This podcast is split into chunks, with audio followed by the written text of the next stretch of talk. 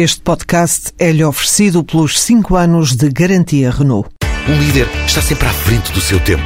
Em alguns casos, 5 anos. Qualidade Renault. 5 anos de garantia ou 150 mil quilómetros em toda a gama.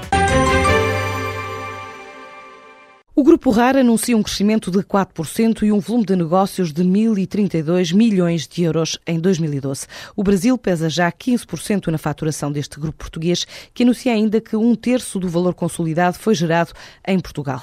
Do universo de empresas do Grupo RAR, a Colep foi a que mais contribuiu nas vendas globais. Já a Vita Cresce cresceu em mercados como o Reino Unido, onde a produção de tomate em estufa registrou vendas superiores a 20%. A Imperial, no ano em que comemorou 80 anos, apresentou os melhores resultados de sempre, ao faturar cerca de 24 milhões de euros.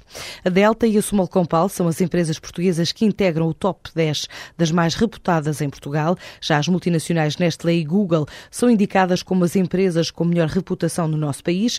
Assim revela hoje o Global Rep Track Pulse, o estudo anual realizado pelo Reputation Institute, que audita e monitoriza o índice de reputação das empresas portuguesas e multinacionais com atividade no mercado português.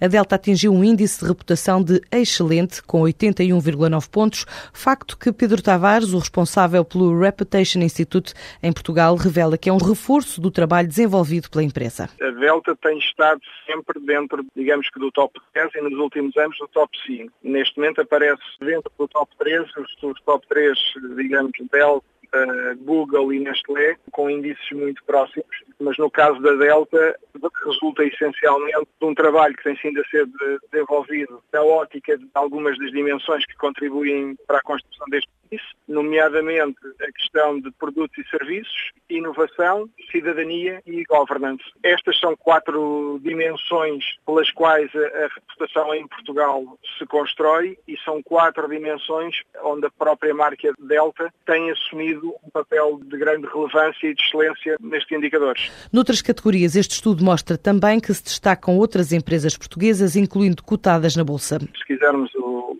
o PSI 20, onde uma Jerónimo Martins volta a assumir a liderança reputacional e, portanto, isto demonstra muita consistência de gestão ao longo dos anos. Temos o caso, por exemplo, da Tranquilidade, que é a marca mais reputada dentro do setor de seguros. E depois, por exemplo, dentro da banca, que faz parte do setor financeiro, que obviamente é um dos mais importantes pilares e alicerces da economia, são destacar empresas como a Caixa Geral de Depósitos, o Montepio e o, e o Santander. Eu refiro tradicionalmente Caixa Geral de Depósitos e Montepio são marcas que têm registrado também uma consistência reputacional e uma liderança neste, neste setor, mas o caso do Santander tem vindo nos últimos anos a crescer, resultado muito também da sua consistência de gestão e neste momento já ocupa também uma posição de destaque neste índice reputacional. O estudo revela ainda que, a nível geral, a reputação do setor empresarial em Portugal caiu 4 pontos face ao ano passado,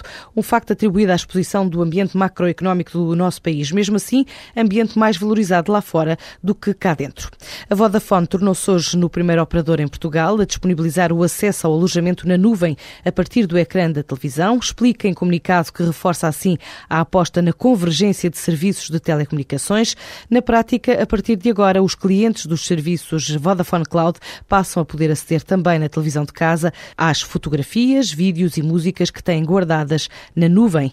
A aplicação é gratuita, está disponível através do menu Start da televisão, acessível a partir da tecla azul do telecomando.